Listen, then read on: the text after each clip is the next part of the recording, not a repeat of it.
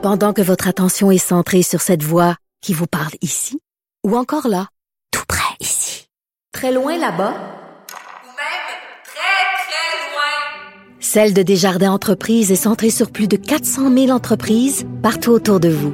Depuis plus de 120 ans, nos équipes dédiées accompagnent les entrepreneurs d'ici à chaque étape pour qu'ils puissent rester centrés sur ce qui compte, la croissance de leur entreprise.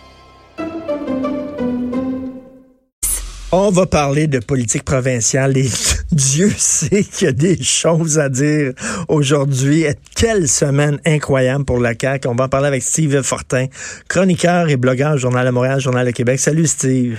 Oui, salut Richard, comment ça va? Eh ben ça va. Écoute, moi je veux ton Yes. tête là-dessus, je veux ton grain de sel. Qu'est-ce que tu Mhm. penses de tout ça? Ben, on va commencer par la CAQ. Euh, Ce qui s'est passé là, cette semaine, c'est, c'est quand même assez, euh, c'est assez étrange. Là, on voit que euh, ce gouvernement-là, euh, il fallait s'en attendre quand même. Là, faut pas oublier qu'il a été élu. Puis euh, il y avait deux personnes, là, à, mo- à moins que, que je me trompe, là, mais il y avait deux personnes qui avaient déjà eu des charges euh, ministérielles avant d'arriver au pouvoir. Il y avait bien sûr François Legault lui-même. Puis il y avait Marguerite Blais. À part ça, je veux dire, il y, a- il y en a qui ont siégé longtemps à l'Assemblée nationale, mais il n'y avait jamais été au pouvoir, la CAQ. Là. Puis euh, donc, il se présente là, et, et- et là, ben, François Legault décide de s'attaquer à, à des dossiers qui, pendant des, des, des, des années, même plus qu'une décennie, étaient demeurés complètement immobiles. Euh, il fallait s'attendre à ce qu'à un moment donné, ça grince dans la machine, parce qu'il y a une opposition, bien entendu, forte euh, de, de, de certains de certains lobbies dans la société civile. Il y a certains médias aussi qui vont lui faire euh, qui, qui vont lui faire le procès de de- d'avancer dans les dossiers de la laïcité, dans les dossiers de l'immigration. Puis ben c'est sûr aussi il y a une opposition à l'Assemblée nationale. Et là, dans ce contexte-là, de regarder François François Legault, Simon Jolin Barrette aller à l'Assemblée nationale, des fois, euh, on, est, on est presque essoufflé de, de, de les voir aller. Puis Hey, peut-être que le rythme est un peu trop rapide et un peu trop intense pour le genre de dossier que ces gens-là sont en train d'abattre parce que des preuves d'amateurisme cette semaine, il y en a eu. Oui, il y, en- il y en a eu. euh, Mhm. Écoute, on dirait qu'il y a des gens qui étaient contents que que euh, Simon Jolin Barrette se plante un petit peu en disant ah, ah, il a besoin d'une leçon d'humilité, le petit jeune. Ben oui, c'est sûr qu'il dérange parce que euh, il arrive, il y a beaucoup, beaucoup de dossiers. Euh, on dirait que chaque fois qu'il se passe quelque chose avec la CAC, puis on regarde le titre de Simon Jolin Barrette, on se dit ben ah, il, il- euh, c'est vrai, il y a les deux parlementaires, on avait oublié ça. Tu sais, cette semaine, ils ont eu l'air un peu fous là, d'envoyer euh, une armada de gens dans- pour la partielle de Jean Talon, puis l'appel nominal se fait à l'Assemblée nationale. On appelle les gens pour voter une motion de, de l'opposition pour retirer sa réforme en immigration. Ils n'ont pas le minimum de députés requis, cinq, pour euh, tenter de, de- d'infléchir un peu les choses, de retarder les choses. Et ça, Tu sais, ça fait, non, mais ça, ça fait pic-pic en maudit, là. ça fait très pic-pic. Puis François Legault, là, il y avait comme un genre de petit sourire qu'on, tu sais, là, vraiment, là, un là, il était, tu voyais, là, il, il aimait pas ça, puis il a dit, ouais, ben, mon whip va se faire parler, puis Ben tout le monde a compris que, euh, effectivement, le whip de la CAQ était pour se faire parler, parce que ça, ça fait amateur, mais pas rien qu'un peu. Puis si jamais il fallait que François Legault échappe cette partielle-là, avec tout le, le monde qui a envoyé là, euh, c'est certain que dans les cercles Mais- parlementaires, on va lui rappeler. Écoute, moi, ce que je ne comprends pas, puis toi, tu parles beaucoup à des gens dans le milieu de la politique, fait que t'as, t'as, Mhm. de l'inside, comme on dit en bon anglais, OK? Comment ça se fait que la CAQ a pas pensé que de changer les règles du jeu en cours de route pour les étudiants qui étaient déjà ici et qui profitaient déjà du système, de leur tirer le tapis sous les pieds directement? Comment ça qu'ils n'ont pas prévu l'impact, la levée de bouclier?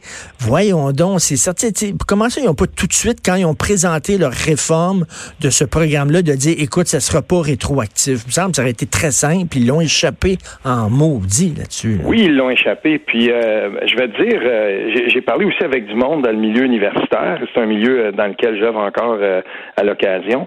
Puis, les gens me disent, ils ont, ils ont pas compris, premièrement, l'importance de ce programme-là, le PEQ.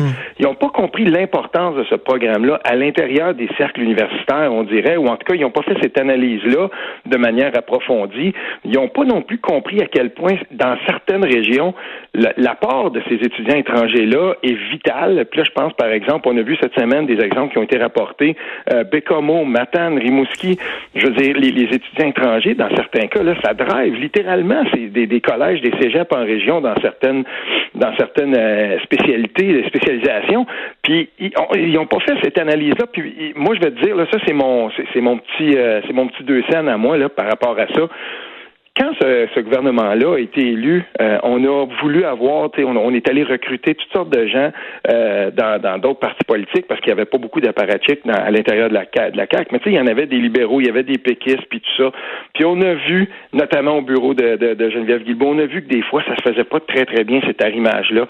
Mais si, quand tu, quand tu présentes des projets de loi, puis quand tu fais la, la, la recherche, puis l'analyse, puis que mm. tu es, en train de tout peaufiner ça, ben ça te prend des gens qui ont des...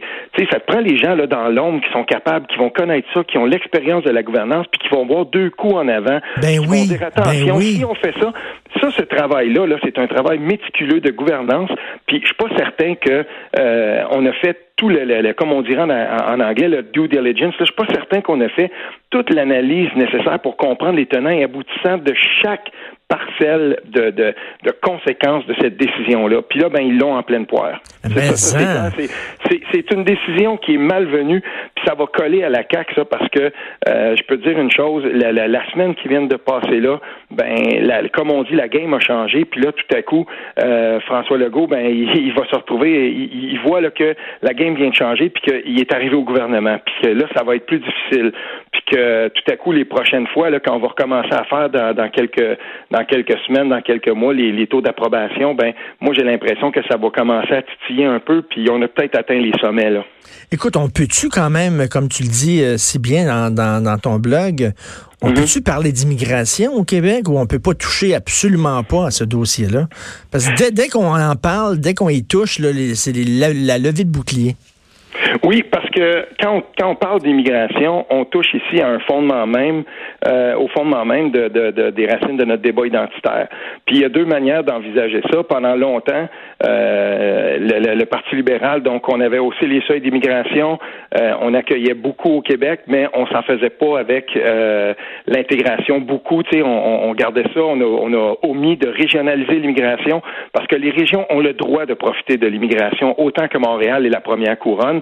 On n'a pas fait ça, on s'est pas occupé du tout de francisation. On se souviendra qu'en 2017, la, vérificatrice générale du Québec avait qualifié la francisation des, des, immigrants de fiasco. C'est pas rien, c'est des mots très durs.